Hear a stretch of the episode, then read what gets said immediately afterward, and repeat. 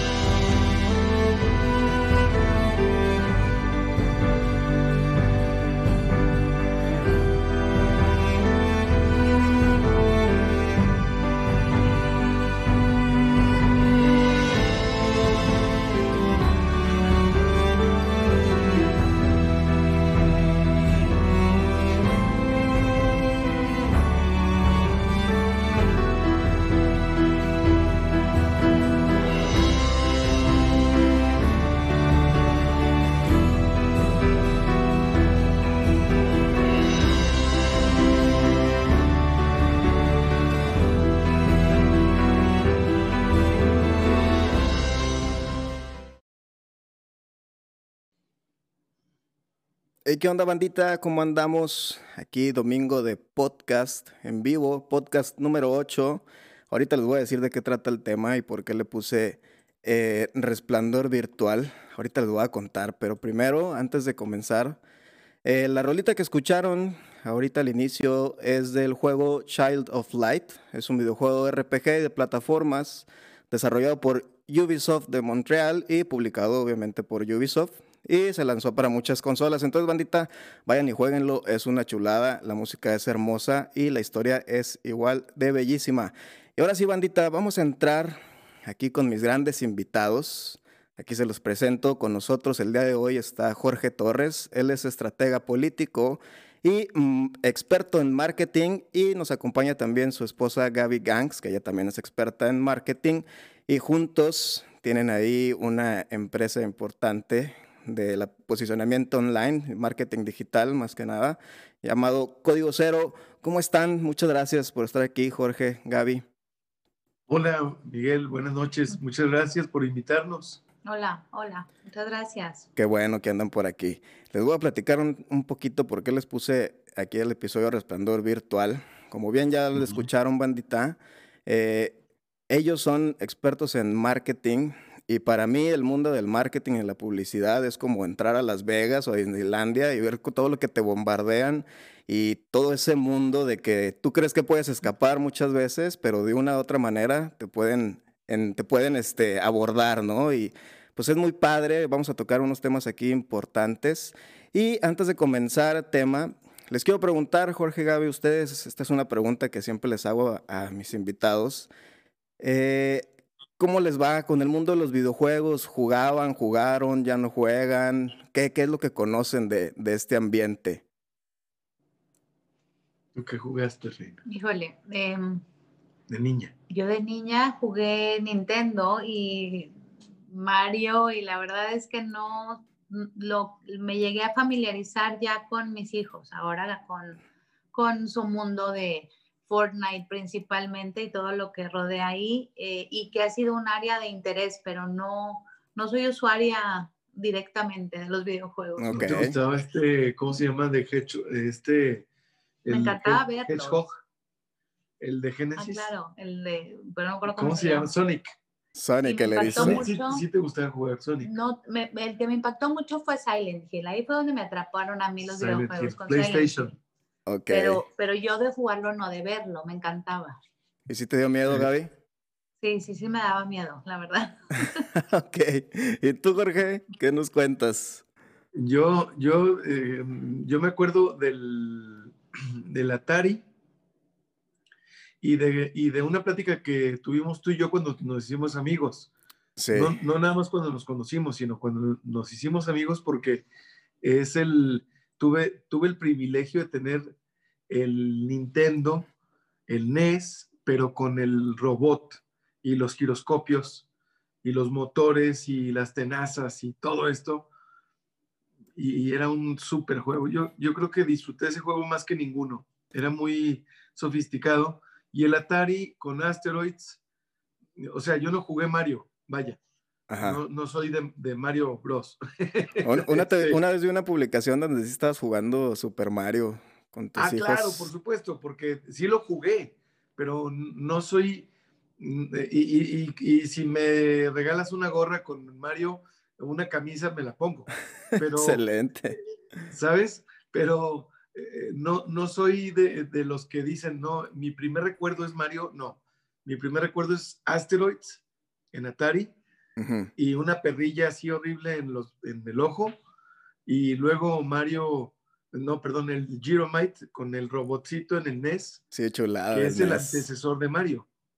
Sí, así es. Ese, sí me acuerdo que me preguntaste esa vez que no te acordabas, nada, te acordabas del robot y que eran los giroscopios y te dije, ah, ya sé cuál es, el Gyron Man, y hasta te, te posteé una, una rolita del soundtrack original, ¿no? En, en tu muro. Así es. sí, sí, sí me acuerdo, bien intenso yo, ¿no? Luego, luego buscando música y todo. Este, pues bienvenidos, muchas gracias por estar aquí con nosotros. Y bueno, Raza, para los que no conozcan a Jorge y Gaby, además de lo que ya les dije, que son expertos en marketing, y Jorge es también estratega político y tienen su empresa de marketing digital llamada Código Cero, ahorita les comparto en las redes sociales. Eh, ellos tienen una participación importante socialmente porque ellos tienen una conferencia que a mi parecer es muy, muy, muy grata saber que existe, que es acerca de concientizar sobre el uso y el abuso de las redes sociales y sus, sus consecuencias. ¿Nos pueden platicar un poquito ahí de, de, su, de su conferencia, Jorge Gaby, please? Muchas gracias. Yo creo que la indicada es Gaby, porque Gaby es la que nada más yo quiero hacer una introducción. Eh, creo que ella es la indicada de platicar de la conferencia, el contenido, de la carnita de la conferencia, porque Gaby es eh, licenciada en Ciencias de la Educación, graduada eh, con, con, honores, con cum laude de la UDEM. Esto, junto con lo que nos dedicamos y con el hecho de ser madre, pues me comparte a mí un ángulo que me empieza a apasionar hace años junto con ella y es desde ahí la otra cara de las redes sociales porque es fácil dedicarse como negocio a las mismas, pero no es fácil verle la contracara y de eso se trata. Claro. Ok. A ver, Gaby, ¿cómo nació esta plática, esta conferencia? Cuéntanos. La plática nace hace 10 eh, años. Eh, yo estaba recién, 8 o 10 años, yo estaba recién llegada a Torreón de, de Monterrey, en donde ya había empezado a estudiar un poco sobre los efectos que tenía el, el, el sobreestimular la liberación de dopamina en el cerebro, ¿no? O sea, toda esta recompensa continua y cómo eso iba a alterar a las generaciones que seguían. Y era el inicio realmente de todo lo que fue esta era de los videojuegos, porque estamos hablando de hace 10 años que no había em, e, este streaming tan agresivo, ¿no? Entonces, ha ido evolucionando, se detuvo un ratote la, la conferencia y la retomamos juntos hace eh, algunos eh, seis años, más o menos cinco años, en donde ya como padres los dos vimos los efectos que estaba ocasionando ahora en, carne propia, ¿no? Entonces como, como que fue una especie de, eh, los agarramos un poquillo de conejillos indias, pero fue, fue ir aprendiendo junto con ellos y meternos a estudiar todo eso que, que estaba asustándonos a nosotros, a otros padres de familia y a los maestros directamente en el, en el aula de clases. Okay. Yo di clases durante 12 años, entonces vi mucho este efecto y este cambio de las generaciones que no tuvieron el, el videojuego y la falta de atención tan grave que tenía, eh, la consecuencia en la atención directamente, ¿no? Entonces la, la, la plática es una, sirve de guía para los papás, sirve de guía para los maestros, sirve de guía incluso para los jóvenes, con quienes también tenemos pláticas de qué está pasando en su cerebro principalmente y por qué se sienten así. Voy, a ver allá. es que están ladrando los dogos y perdón, ¿eh? pero no se preocupen no aquí. evitar el ruido de dos. No, hombre, no se preocupen. Bienvenidos también al podcast, los, los peluditos. Qué bueno que, andan por aquí. Esperamos, esperamos, perdón por el comercial, pero esperamos unas pizzas que nos gustaron un chorro y que nos estamos dando el lujo por domingo, hermano. Tú dale, sirve a ver, sirve que a, ver, si nos patrocinan. Ojalá. Oye, pero además eh, yo aprovecho para agregar otra cosa. como te decía por la tarde, por la mañana, eh, eh, al, al, final de la plática van los chavos. Primero son los docentes, primero son los padres de familia, luego los docentes y luego los, los alumnos, en el caso de instituciones académicas. Eh, en el caso de eh, grupos juveniles, que son estos grupos de padres de familia que se preocupan por que sus hijos escuchen puntos de vista de diferentes personajes o personas, eh, pues también les decimos, ¿sabes qué? Pues, de nada sirve que estén las puras mamás, ¿no? Claro. estén papá y mamá presentes en lo que vamos a decir, porque eh, la parte técnica, sobre todo ahora, se complementa con la parte eh, sustantiva, que es de lo que habla Gaby. O sea, claro. si, si en la teoría se eh, está que si la teoría te dice que de los dos a los cinco años es muy importante que frenes la entrega de un dispositivo para un menor de edad, pues si papá y mamá no tienen eh, este, una noción de lo que es tiempo en pantalla, tienen el eh, dispositivo, un, iPhone de última generación, pero no están en familia, eh, les entregan sus celulares a sus hijos, traen un desmadre, o sea, lo sustantivo con lo técnico, pues, están pelas, ¿sabes? Claro. Entonces, si las mamás que están presentes en estos eventos, en estas pláticas, o los ausentes padres y madres de familia, eh, junto con los eh, alumnos y cuerpo docente que no atienden esta recomendación que hacemos, que es primero padres y luego docentes, pues no sirve de mucho, porque con uno que tengas desordenado en sus dispositivos, en su vida digital, pues vale gorro todo lo demás, porque además hay que decirlo, las, las compañías eh, se han visto obligadas por asociaciones que ya vimos eh, estos, eh, el Center for Humane Technology, eh, son los que han ocasionado el tiempo en pantalla, el compartir en familia, en el caso del sistema operativo de, de Apple, pero en Android es el Family Link, ¿no? Claro. Este, entonces entiendo que la conferencia nace de esta preocupación que ustedes vieron de, del exceso de, de redes sociales, o sea, de los niños que veían, y es concientizar a los padres a cómo ayudarles a manejar, eh, bueno, el uso de, de, estos dispositivos y las redes. ¿Es, estoy bien o, nada que ver? Pues es que eh, dedicándonos a redes sociales y siendo padres, mm, mm, eh, yo lo veía como algo normal. Sí. Sí. Pero quien me, me alerta es Gaby. Me dice, es que es, un sobreestímulo y me habla de palabras, yo digo, tengo, ella nos, en este momento nos puede corregir, me puede corregir, pero yo recuerdo que, me, que yo empecé a escuchar eh, mm, palabras de ella que yo no había escuchado, como sobreestímulo, como dopamina, como lóbulo prefrontal, quién sabe de qué lado, como, ¿sabes? Entonces yo decía, en todos los temas que tocamos, porque somos socios, por... yo decía, pero ¿de qué hablas? Esto no es cierto, esto no es un problema. Yo lo pensaba, esto no puede ser adictivo, esto no puede ser peligroso, esto Hasta que un día me puse a pensarlo detenidamente y dije, pues, es que esto es un problema como el calentamiento global, o sea, es imperceptible, es catastrófico, cabrón.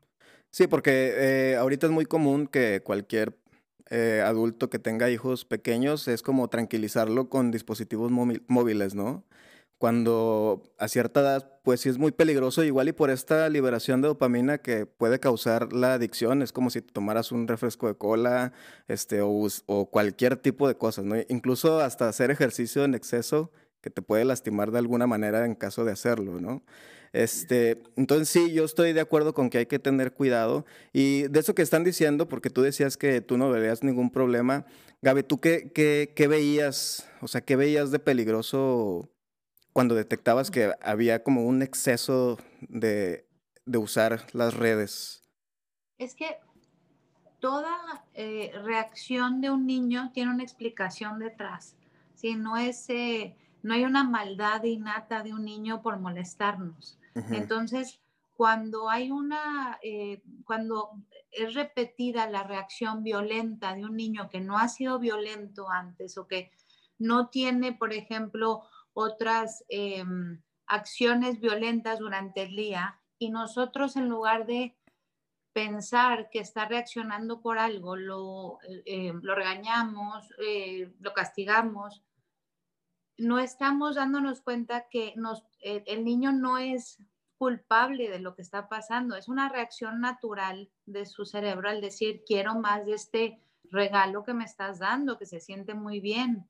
Entonces, eh, pero estamos nosotros también inmersos en esta misma tecnología, estamos inmersos en este mismo, em, eh, fuera de adicción, en esta, ahorita ya es un, esta es la manera de vivir en este momento. Entonces, se vuelve una, se vuelve algo con lo que tenemos que eventualmente hacer las paces y rehacer nuestra relación con los dispositivos, porque no tenemos otra alternativa.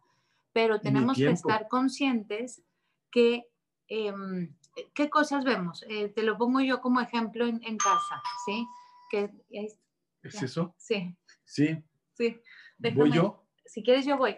Denme, denme pausa Sí, es que, es que Por ahí ponen, por ahí ponen en los comentarios que pasen la recomendación de la pizza para probarlas. Felicia, son, son unas pizzas que son acá como eh, no underground, sino que están sábados y domingos nada más. Ok. Y son muy pocas porque pues hacen cierta cantidad, es una cantidad finita. Este, y creo que preparan la masa desde unos cuatro días, tres días antes. Está, están interesantes y las probamos la semana antepasada y nos parecieron muy, muy buenas. Le ponen amor. Pues ahí ya sabes, mi buen es. Gus, esa es la pizza Felicia. Ahí cuando estés Ah, allá, qué en, chingón, qué chingón. ahí cuando estás allá en Torreón, la ver. Este, Muy chingonas. ¿eh? recuerden, bandita, que si, que si tienen preguntas para nuestros invitados, las pueden hacer con confianza. y Ah, aquí, chécate, no, tienen un horario específico estas O madres. sea, no es por recibir más que en una área específica. Las recibes en un horario específico, ¿eh? órale, Entonces, valen toda la pena. tienen su regla y todo. Sí.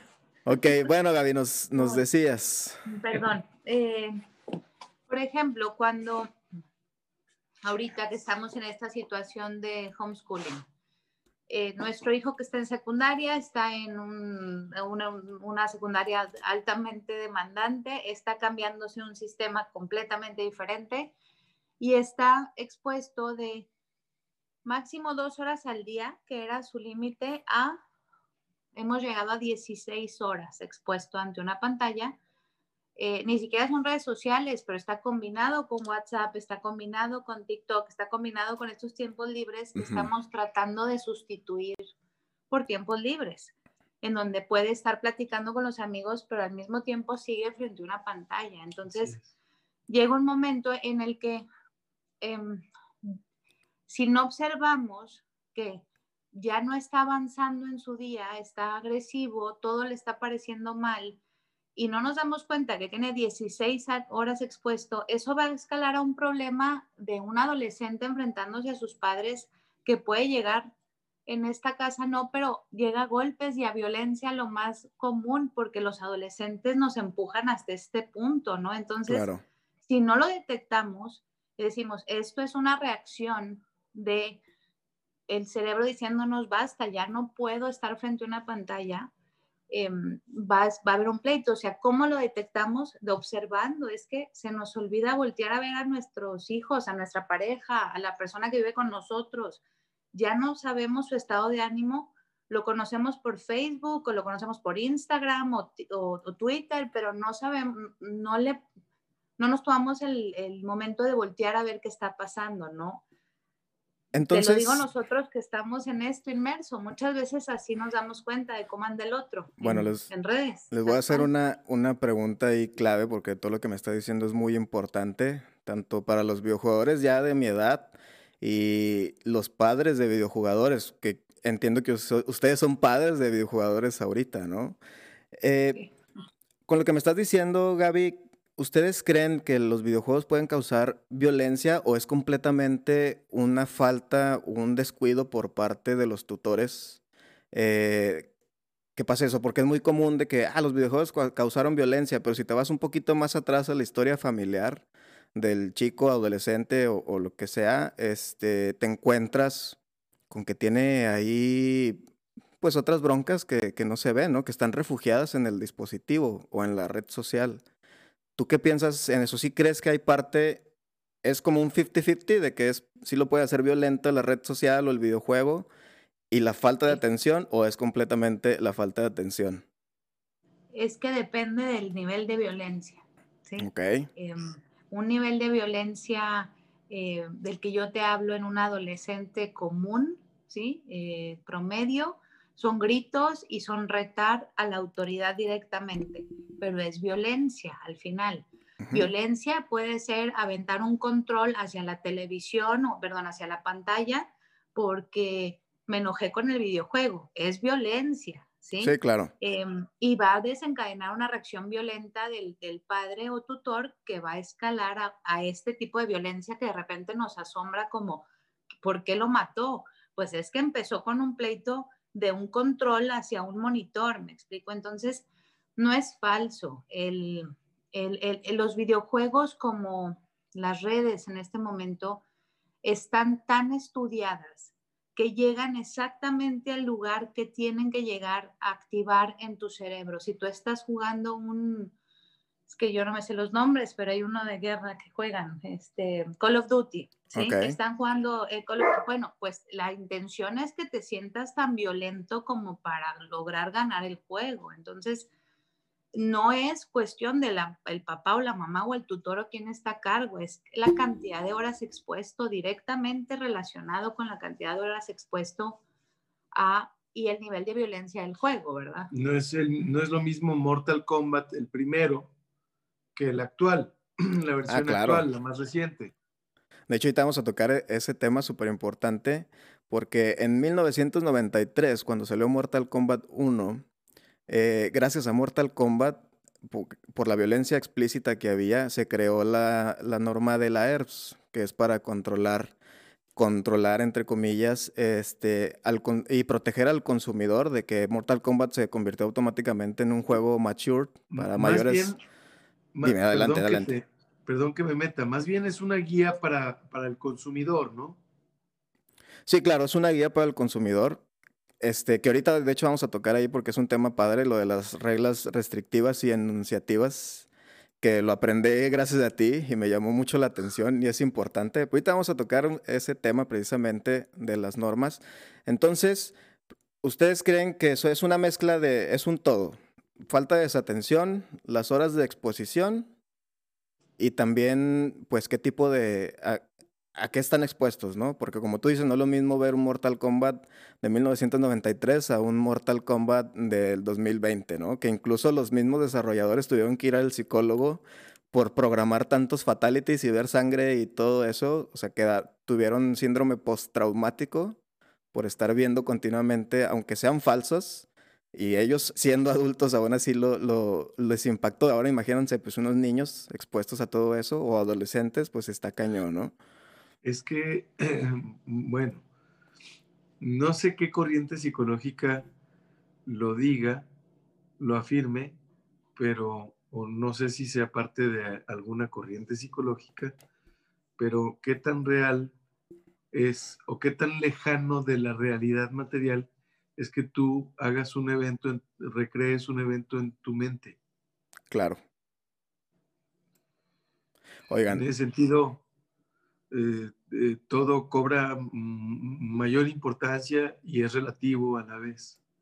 les voy a una... La, la, la, eh, este, la relación de pareja, la honestidad, la o sea, hay, hay un chingo de cosas que, que están en la mente. Claro. Sí, sí, sí. Les voy a hacer una pregunta a ustedes como padres. Les voy a poner un escenario. Imagínense, o sea, obviamente con todo lo que me están platicando de, la conferencia y ustedes como padres y envueltos en todo el tema de marketing digital y de las redes sociales, imagínense que uno de sus hijos llegue y diga, ¿saben qué, papás? Yo quiero ser streamer. Y sabemos que los streamers, eh, además de estar expuestos, porque están viendo su rostro, están conviviendo con mucha gente que no ven, pues para lograr algo en ese ambiente tienen que tener al menos eh, jugar todos los días, por ejemplo, ¿no? ¿Ustedes cómo apoyarían o qué, qué le pueden compartir a los padres? ¿Cómo apoyarían este tema? Porque ahorita está muy, digo, por ejemplo, yo me pongo de ejemplo, yo ni siquiera estoy al 100% en esto, ¿verdad? Pero yo ya tengo la capacidad emocional como para dedicarme y bajar mis límites ahora sí que de dopamina y saber cuáles son, eh, hasta dónde puedo llegar. Pero un niño adolescente que te diga que quiere ser streamer, siguiendo ejemplo a todos los demás, va a querer jugar todos los días eh, seis horas y pues se va a topar con mucha gente, ¿no? ¿Cómo lo apoyarías en, es- en este tipo de proyectos? ¿Quieres contestar tú? Oye? Si quieres, eh, les contesto. Yo creo que los dos deberíamos de contestar porque es algo que es un tema recurrente en casa, Ok, así directamente. Entonces, yo creo que lo primero que hay que hacer es decidir como papá o mamá si tú quieres que tu hijo persiga esa posibilidad. Si decides que sí, necesitas em, darte cuenta que necesita ahorita detener posiblemente sus estudios y dedicarse a hacer a jugar 24 horas algunos días, ¿verdad? Como deciden los padres de los eh, chicos futbolistas, como deciden los padres de las chicas eh, que se dedican a, Al, al baile. al baile, sí, o sea, padre y madre, o sea, deciden juntos porque claramente el, el niño va a decir, bueno, yo quiero ser streamer o pianista o sí, pero es una decisión que tienen que tomar y que se tienen que casar con ella. porque tienen que pasar una edad joven, reconociendo que ser, ser streamer no es, eh, no es una fantasía, es real, es un oficio real ahorita, entonces, y estamos ante un eh, evento no antes conocido que los va a ser aún más importantes. Entonces, eso es lo primero. Lo segundo, que fue lo que creo que yo hice en casa, eh, por eso me gustaría que también contestara Jorge, pero fue eh, apoyarlo sin, sin matar ese sueño, porque lo que nos ha llevado a la al alza directamente del índice de suicidios en México es una falta de un sentido de vida, así tal cual. Entonces, si el adolescente, un preadolescente en este caso de 12 años, no encuentra este sentido de vida, aunque sean cortos, va es, muy, es muy frágil y más en un momento en el que está aislado. Entonces, por no quitarle ese sentido, su sentido de vida ser streamer, ok, vamos a ver. Entonces con Jorge fue comprar, apoyarlo a comprar el keyboard de colores, el, ¿cómo se llama? El mecánico. Eh, su, su ah, el, sí, el teclado mecánico. El teclado mecánico, el, el, pad gigante, el pad para el eh, mismo mouse y todo de la marca y ya está muy metido. Exacto, y, y, por ejemplo, ahorita va a terminar primer parcial, pues su micrófono, o sea, es una, a ver, necesitas cumplir con esto y él mismo siento que va a encontrar el, no tengo el tiempo de dedicárselo, pero no le voy a quitar el, sueño ahorita. De hecho, esa es una, y ahí voy yo, de hecho, esa es una de las cosas que se está dando cuenta, porque está entrando a secundaria. Eh, la secundaria, como todos nosotros, está viviendo un momento muy demandante, está preparada, pero para estar en línea, pero pues está cabrón, o sea, están los muchachos trabajando todo el tiempo, están expuestos en pantalla todo el tiempo y la queja de Jorge es, no tengo tiempo para estar en línea jugando.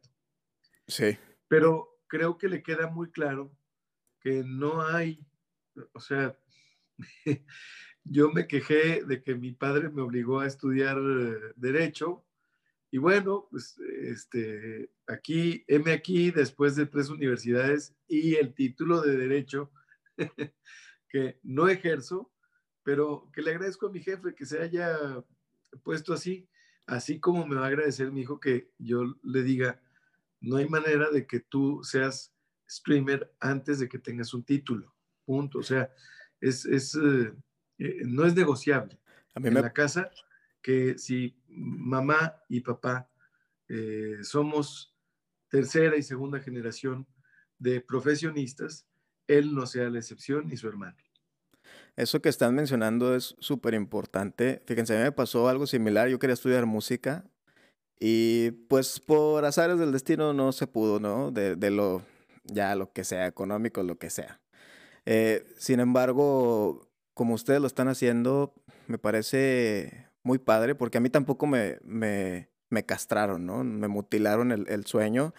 Y al final del día ves ese tipo de hobbies como, como catárticos, algo que, que te libera esa dopamina, pero empiezas a encontrar tus mismos límites, ¿no?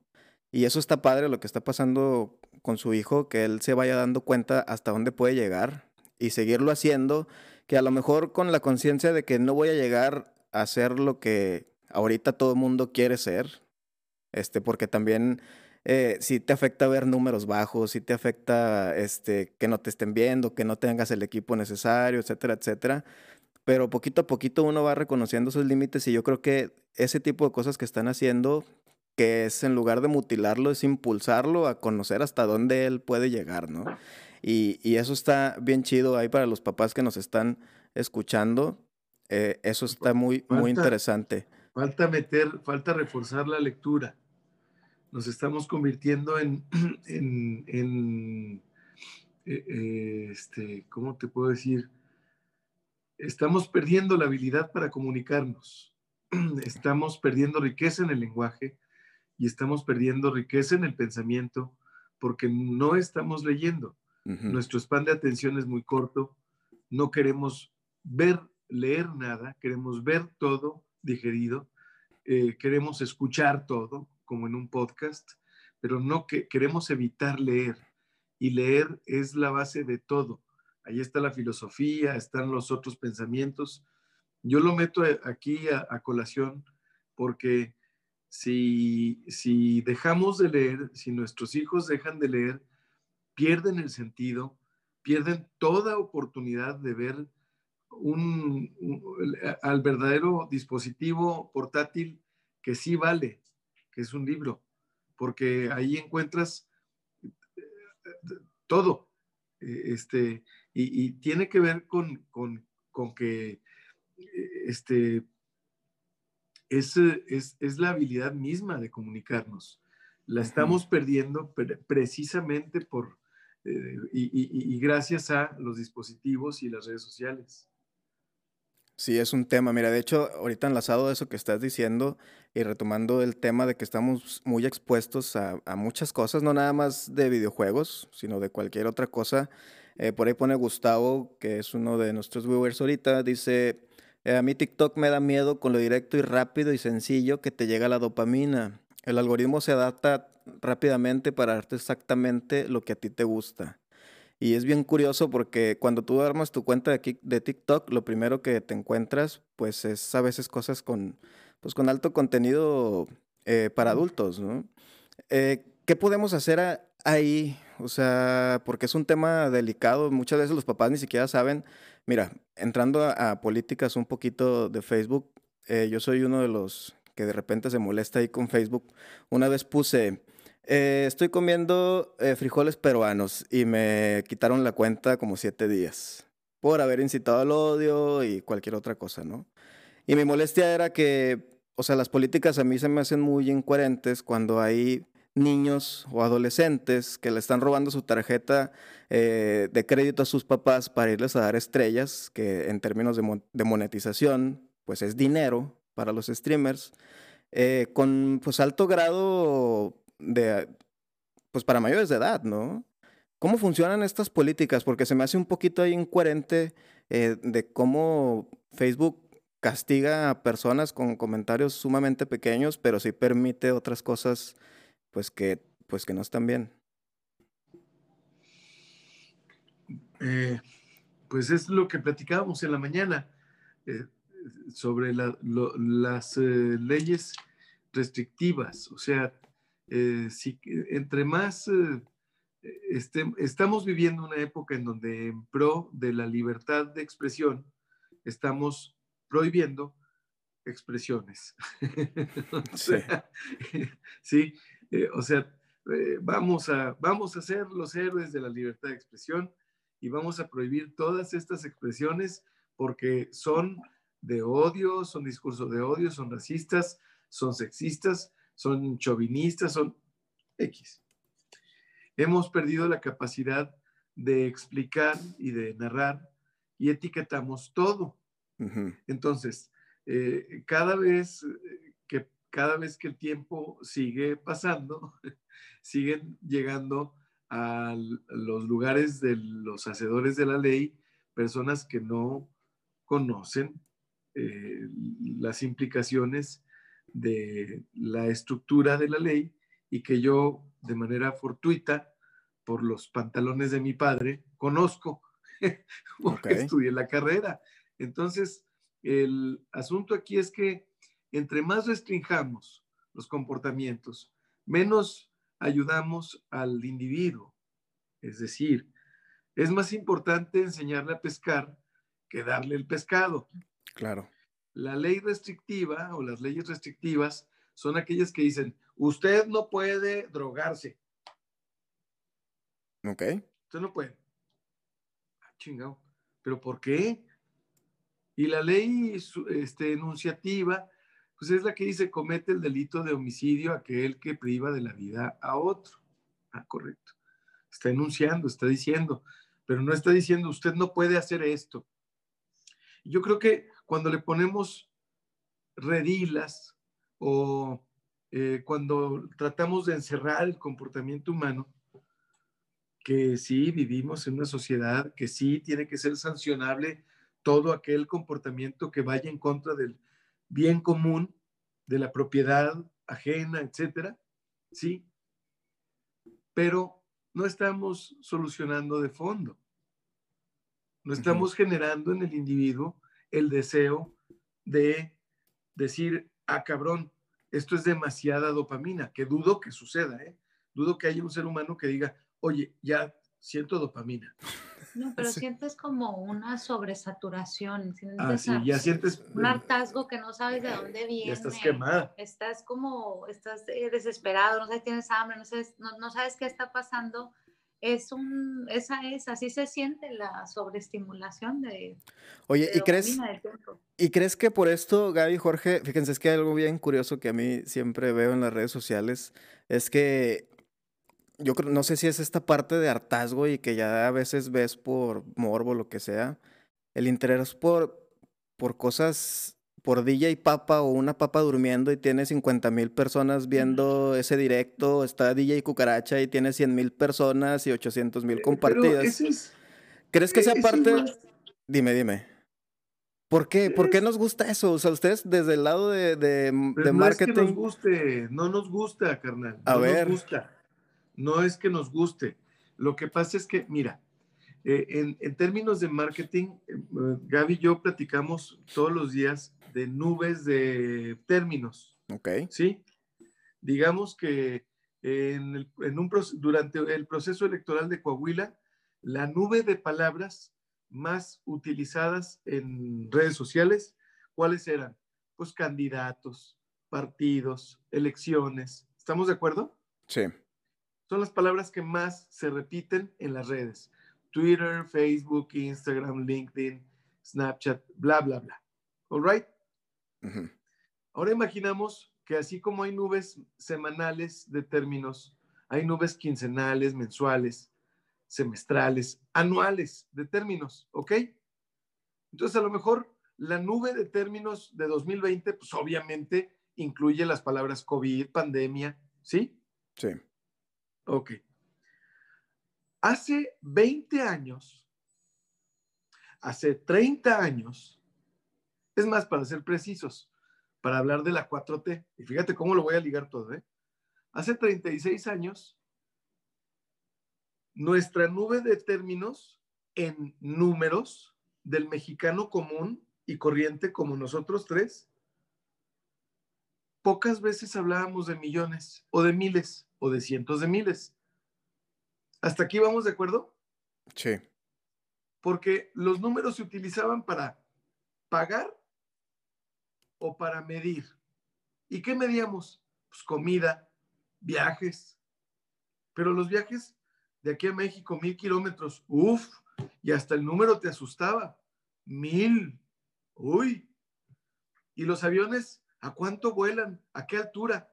pero pocas veces en nuestro vocabulario estaban 780 mil, ¿sabes? Dos millones, tres millones. Entonces mi teoría es la siguiente. Nuestra nube de palabras y de números hace 36 años era muy reducida. El surgimiento de las redes sociales nos hace hablar, verbalizar, de sujetos e individuos, organizaciones y temas que tienen millones, miles, 50 mil por acá, 100 mil por allá, 20 millones por acá. Pero a ver, pongámoslo en perspectiva. La papa durmiendo, que es la primera vez que me entero de esa madre. sí, sí existe. Tiene 50 mil seguidores. ¿En dónde? Eh, bueno, es que, fíjate, a lo mejor son, son, son, son futuros expertos en marketing, esos chavitos, que han hecho videos virales donde levantan un, un, streaming y ponen una papa literal tapada con una servilleta. Exacto. Y es una papa durmiendo con música de cuna. Exacto, pero mi, mi punto es el siguiente. Somos 7 mil millones de humanos en, el, en la roca. En México somos 130, 131 millones el 98% somos usuarios de redes sociales. O sea, prácticamente somos 130 millones. Entonces, hay que preguntarnos, cada vez que vemos números, numerotes, impactantotes, hay que ponerlos, hay que filtrarlos sobre el universo de cuántos humanos somos, cuántos somos en México, de esos cuántos, a cuántos les interesa y de esos cuántos, cuántos me van a comprar. ¿Sí? Entonces, ¿cuántos se van a traducir en venta? Porque además, los eh, en marketing, sobre todo en marketing, como en la vida, los flamazos, pues sirven de una cosa, pero el estar consolidado todo el tiempo, pues es la clave para tener una venta segura, constante, vaya. Bueno, pues sí, uno de los objetivos de, de, marketear algo es precisamente la venta, ¿no? Así es. Y aquí yo voy a entrar con algo que les quería preguntar ya desde hace un rato. ¿Existe un código de ética del marketing? Les voy a decir por qué. Eh, en, no recuerdo bien el año, pero cuando salió el juego de E.T. el extraterrestre, se gastaron miles y millones de dólares en marketear un juego que a nivel de desarrollo de un videojuego era muy pobre. Entonces fue más marketing que entregar un producto que a la gente le gusta. Esta no es la primera práctica que se ha visto en el mundo de los videojuegos. Hay otro tipo de juegos, como otro que voy a mencionar, que se llama No Man's Sky, que también fue más marketing que al final entregar un producto que satisfaga al, al jugador, ¿no? Pregunto esto del código de ética porque al final del día, esas ventas que llegan del marketing hay una reacción negativa de frustración, a veces de depresión, porque es algo que esperas y que no es el producto que, que tú querías, y de enojo. Hay partes eh, en, en, el código de, ética, que supongo que sí lo hay, porque todas las carreras tenemos ese código, eh, que cubran estos aspectos como para decirle a una empresa, ya sé que quieres vender, pero lo que estamos haciendo pues puede salir contraproducente de muchas maneras, ¿no? ¿Hay algo de eso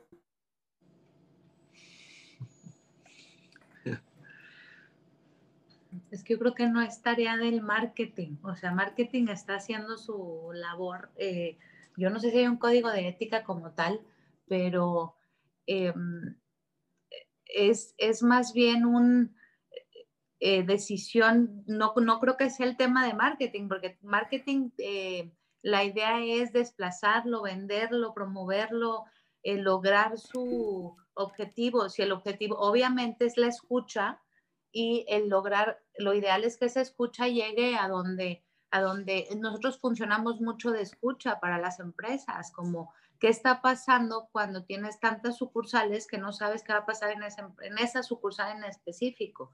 Lo ideal es que exista una reacción correctiva, pero la labor de marketing eh, se está llevando a cabo. Recordemos que, que, que, las redes sociales como tal, las políticas, ahorita que preguntabas, sí eh, van a favorecer eh, la economía del dueño de esas redes sociales, van a favorecer la economía, o sea, van a seguir favoreciendo el, intercambio monetario al final, ¿no? No, no, eh, o sea, sí tienen esta restricción, pero están también jugando a hacer este, estamos dándoles demasiada responsabilidad a las redes sociales para decidir cuál es el comportamiento correcto o no de un humano y son personas humanas las que los regulan al final, ¿no? Entonces, estamos confiando en qué para decirnos qué está bien o qué está mal. Es un, están tratando de hacer como este barrido y a veces toca que, que, pues suena racista el frijol peruano. Nosotros nos hemos topado con cambios en políticas durante ocho años, eh, cada vez más agresivos, pero pero de verdad creo que la responsabilidad recae en el humano y no en las redes sociales como tal, ¿no? O sea, eh, eh, a, eso, a eso vamos con las leyes restrictivas. o sea, eh, este, todos, todos son culpables menos yo. O sea, a, qué, ¿a qué vamos? sí, el código de ética debe haber para que en un mundo ideal ese director de marketing le diga a ese maligno productor del videojuego, no, yo no haré este producto, ni lo mercadotecnearé, ni no, no, no, no, no, es, es, es un contrasentido reduccionista que existe en un mundo ideal, no real, que debería de existir un comportamiento ético y que existe, claro que lo existe, como existe la libertad de escoger a un cliente. Okay. Como existe la libertad de decirle a un cliente, yo no trabajo contigo. Exacto.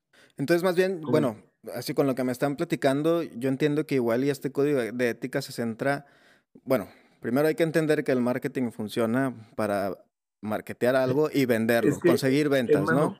Desde el momento, desde el momento en que el ser humano dejó de, dejó de adquirir productos para su subsistencia y empezó a adquirir productos para encontrar un fin de su existencia. Sí, claro. El marketing entonces va a terminar siendo ilegal.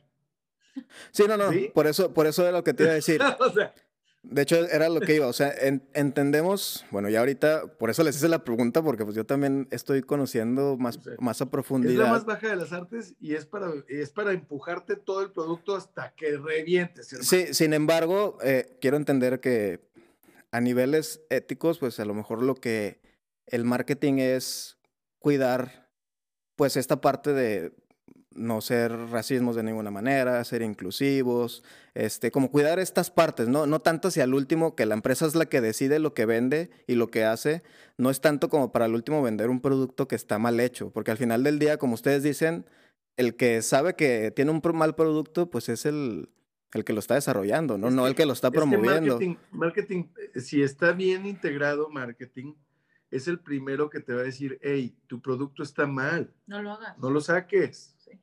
Somos los primeros. Oye, güey, somos los primeros en estar enterados de, hey, hay queja. Marketing eh, en un departamento, dentro de una empresa, marketing es un área, es el hipotálamo de la empresa. Es que es por donde hay que empezar, no es por donde hay que terminar. Y siempre les terminan cagando al marketing. Pues por eso nos, por eso nos apasiona, es al revés. Sí, marketing es, el que desarrolla. No, no olvidemos que, que los Lilla Coca fue el que desarrolló la salvación de la industria automotriz estadounidense y era marketing. Y es que mira, es bien interesante porque volvemos al mismo punto, por ejemplo, de las reglas restrictivas, que en este caso la ERS sería una regla restrictiva, que no hay una consecuencia si tú le compras un Mortal Kombat a un niño de 10 años, o sea, no la hay. Este, y al final del día, bueno, el trabajo de marketing es hacer la venta y todo esto, pero sí, como tú dices, o sea, aunque todo recaiga en, en marketing, pues al final del día su, su, parte ética llega, oye, este producto está malo y puede ocasionar esto, ya lo dimos cuenta, pero el que da la orden y el, el, la luz verde, pues ni siquiera son ustedes, ¿no? O sea, porque a lo mejor si ustedes tuvieran el poder de hacerlo, o sea, como tal... Es que además marketing no tiene poder sobre el etiquetado ni de la ERS, ni el nuevo etiquetado acá de salud. Es el mismo caso, ¿eh? Sí, por eso. O sea, a ti el gobierno te dice, tú tienes un área protegida de tanto por tanto y me cubres, me cumples ahí con esto, punto. Y, tu juego está etiquetado en M o en R o no sé, ¿sabes? Sí, y al final del día, pues el que decide entregar el producto, pues es el, la distribuidora. O sea, no. El papá. El papá. La mamá. No el distribuidor.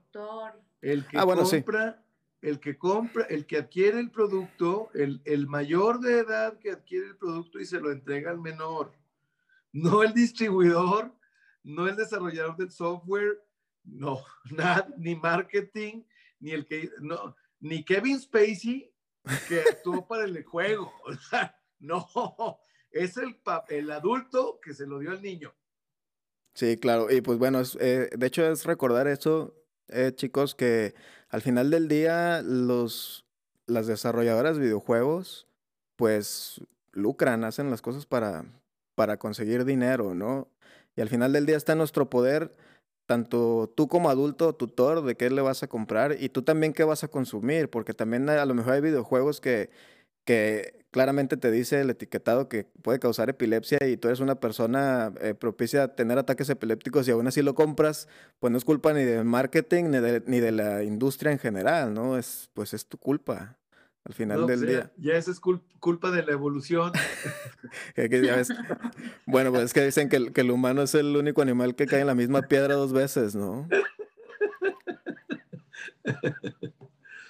Este, pues muy bien, híjole, hay muchísimo, eh, muchísima tela de dónde cortar de, de, de este, del, del, marketing, de cómo nos llega toda la información. Es muy, muy interesante. Yo quisiera ir cerrando, pero me gustaría que nos dieran un, consejo, no solamente a nivel de padres, de cómo, cómo cuidarnos ante esta, a este bombardeo de información en Internet, sino también como adultos. O sea, ¿qué nos, qué nos recomiendan ustedes como expertos en marketing para, pues, no, pues no apaciguarnos, sino pues tener una, una, ¿cómo se llama? Un uso consciente de, de las redes o de los videojuegos. Em, yo creo que dijiste esta palabra clave como ser conscientes em, y hacer las paces con esta relación que tenemos con eh, los videojuegos, con el consumo en pantalla. Eh, estamos en un momento en donde despertamos ya sobreestimulados de temor, de incertidumbre, de no estamos en paz como humanidad. Entonces, tenemos que bajarle un poquito al estrés, bajarle un poquito a tantas reglas y fluir un poco más con el mismo tiempo en pantalla, con la exposición de nuestros hijos, con nuestra exposición, siendo conscientes. No hay, ahorita no hay una teoría, no hay un, no hay un, este, un sitio web, no hay un documental que te vaya a salvar de este momento, ¿no? Vamos a estar sobresaturados, sobreexpuestos, con, las, con los ojos cansados, con el cuello adolorido, con la cintura adolorida por tanto tiempo que estamos y de repente en un entorno en donde ni siquiera es nuestra oficina, no tenemos una silla, es, estamos en un momento de sobredemanda de tiempo en pantalla. Entonces, tenemos que estar conscientes, hacer las paces y, y como nuestra rutina diaria, esto es algo que yo les recomendaría, necesitamos meter, si vamos a pasar 12 horas sentados enfrente de una pantalla, en una silla que no está hecha para pasar esta cantidad de tiempo, no creo que haya silla que nos aguante tanto tiempo, sin cuidar la cantidad de tiempo que nos levantamos o no. Creo que tiene que haber deporte, meditación, y sueño. No, el deporte no es opcional y no es, no puedo ir al club, es ponte a hacer deporte, o sea, eh, métete a Pinterest, haz deporte, eh, suda. Si no sudamos, el, cerebro va a empezar a trabajar en nuestra contra. ¿eh? Entonces, es estar muy conscientes que sí, lo que estamos sintiendo sí es real, sí estamos sobresaturados y empecemos a meter obligatoriamente el deporte y la meditación. Yo lo vería por ese lado, ¿no? Ok, ¿tú, Exactamente. Como adultos, como adultos y como padres, dices tú. Y así es. Eh, yo eh, coincido con Gaby en el deporte y en la meditación. El deporte es eh, por fuerza, el, que, el que te acomode más. Y no hay pretexto. La unidad deportiva de Torreón tiene una alberca fantástica, en perfectas condiciones, que cumple con todas las medidas de seguridad. Y, este, por hablar del, deporte más complicado que es el agua, ¿no? Eh, este, que es la natación. Y la meditación, sin duda, diario. No es eh, una vez, no es hacerlo muy bien una vez, es diario como rutina. Esas son las dos uh, recomendaciones eh, eh, este, y esas dos nos llevan al sueño, pero la muy personal, la de adulto, es comunicación. Con comunicación, si uno comunica lo que tiene, si uno es claro, eh, yo, yo puedo decir, ¿sabes qué? Necesito tiempo para mí. Y eso es una parte muy importante. Por ejemplo, darse tiempo para uno mismo para, en pandemia yo todas las mañanas, eh, este, o cuando riego por las mañanas, estoy yo solo, aunque sea un minuto o diez, no estoy meditando, no estoy haciendo nada. y eso también es importante, hacer nada. Eh, no es no hacer nada, es hacer nada. Entonces, esa es otra recomendación. Ni siquiera el ocio, ¿eh? es estar regando, digamos, pero con la mente en blanco. Fíjense muchachos, eh, voy a englobar lo que Gaby y Jorge nos están compartiendo que es muy importante. Les voy a enseñar una palabra que ya la mencioné hace, hace ratito. Es más, la vamos a aprender juntos todos. Se llama catarsis, bandita. Que es una palabra de origen griego que significa purificación. Este, hay que tener catarsis emocional, hay que hacer deporte, hay que meditar. Encuentre su catarsis en cualquier otra actividad, como dibujar, leer, que nos ayude a hacer a veces ese detox de todo lo que estamos expuestos, más ahorita en pandemia, que yo creo que los niveles de, del uso de dispositivos, redes sociales y videojuegos ha aumentado, no sé, como un, mil por ciento, no tengo idea, pero yo creo que es, está muy cañón. Entonces, eh, mm, lo que siempre les digo, innovense, sigan haciendo lo que a ustedes les gusta, pero de manera nutricia. Ya si les empieza a afectar esto, ya estamos hablando que estamos cruzando los niveles a donde debemos llegar o, los niveles de, dopamina que ahorita mencionó Gaby, que ya es estar ansioso por algo que no tienes. Hay que tener cuidado con eso, ¿no? Es muy importante. Entonces, pues con esto vamos cerrando. Les agradezco muchísimo, Jorge y Gaby. Eh, espero que nos puedan acompañar después en otro podcast, este, incluso con, con su chico streamer que nos platique un poquito qué es, qué ser, qué ser streamer en la adolescencia, porque se hace, se hace sentir súper diferente. ¿eh? ahorita yo de adulto que lo estoy haciendo, que yo no me dedico al 100% de esto, sin embargo, pues este es mi escape de todo ese bombardeo, si lo queremos ver así, a pesar de que estoy aquí en la computadora, pues no estoy viendo otra cosa más que centrándome en mí y en lo que me gusta hacer, ¿no? Entonces eso es muy importante. Les agradezco muchísimo, Jorge, Gaby. ¿Nos quieren decir sus redes sociales? Porque también, chavos, eh, bueno, si quieren ayuda de, marketing digital, posicionamiento, lo que sea, este, está Código Cero, que es la empresa de Jorge y Gaby. Si nos quieren pasar sus redes sociales. Y luego también nos pasas las tuyas, Jorge, porque déjenme decirles, bandita, que Jorge tiene un podcast muy, muy chingón que se llama Ajuste de Tiempo. Gracias, hijo. Este, y ahí también les va a pasar sus redes y dónde lo pueden escuchar y todo, ¿va? Entonces, a ver, Gaby, código cero primero, venga. Eh, código cero es eh, arroba un toque de más. Eh, ahí nos encuentran en la, página de la agencia.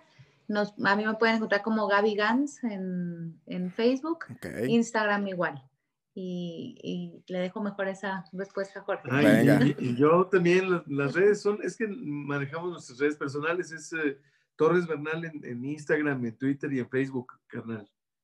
Ajuste de tiempo también tiene su página, ¿no? Ajuste de tiempo nada más está como el podcast en Spotify, en Apple, en Anchor, así lo buscas como ajuste de tiempo.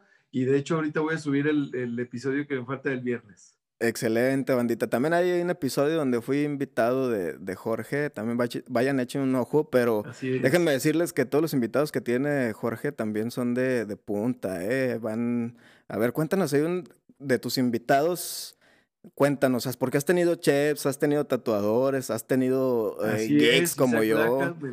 el, tatuador, Juan Ramón Cárdenas, chef, este, el autor de La Luz del Cabrito, este, entre otros, un saltillense muy importante, salió en, en este, eh, ¿cómo se llama este programa de Netflix sobre los tacos? El taco de cabrito Ah, las crónicas del taco. Las crónicas del taco. Ahí salió Juan Ramón Cárdenas. Eh, también entrevisté al chef Herrera en dos ocasiones. Eh, a la nana Villarreal, así a, mucha gente de la, de la industria del, bueno, arte, cultura, política, políticos no todavía, pero por ahí, por ahí va también. Pero son entrevistas para conocer otro lado de la persona. Pues bueno, pues muchísimas gracias. Entonces, bandita, nos despedamos. Les voy a decir el calendario que tenemos para la próxima semana. El miércoles vamos a estar jugando Castlevania Drácula X del Super Nintendo a las 7. Y el viernes va a estar con nosotros Javier Rodríguez. Vamos a platicar de, de Nintendo Manía y de todo cómo crecimos. Va a estar, pues vamos a estar recordando ahí a su, a su papá, al gran Gus. Entonces estén ahí pendientes el viernes porque vamos a estar platicando con, con el buen Javier. Entonces muchísimas gracias Jorge Gaby. Nos despedimos, bandita. Que tengan un excelente domingo. Cenen rico y hasta la próxima. Bye bye.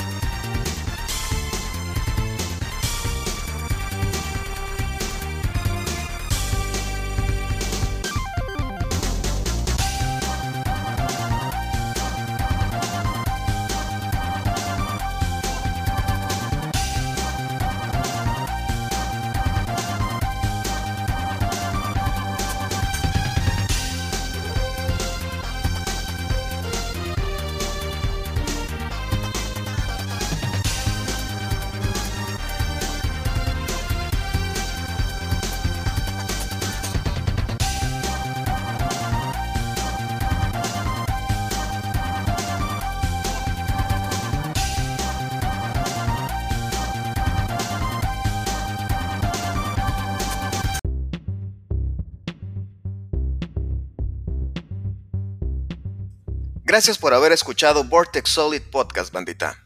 No te olvides de seguirme en mis redes sociales en www.facebook.com diagonal Vortex Solid y www.instagram.com diagonal Vortex Solid oficial. Hasta la próxima.